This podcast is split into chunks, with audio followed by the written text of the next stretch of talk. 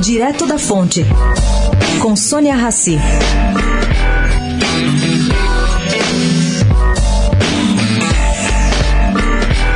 Ontem não foi a primeira vez que um presidente da República tenta emplacar seu chefe de segurança, que foi chefe de segurança durante a campanha eleitoral, na direção da Polícia Federal.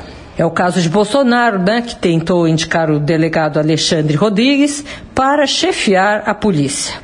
O ex-presidente Lula, quando assumiu a presidência no primeiro mandato, indicou Francisco Baltazar da Silva, também chefe de sua segurança, para a Polícia Federal em São Paulo.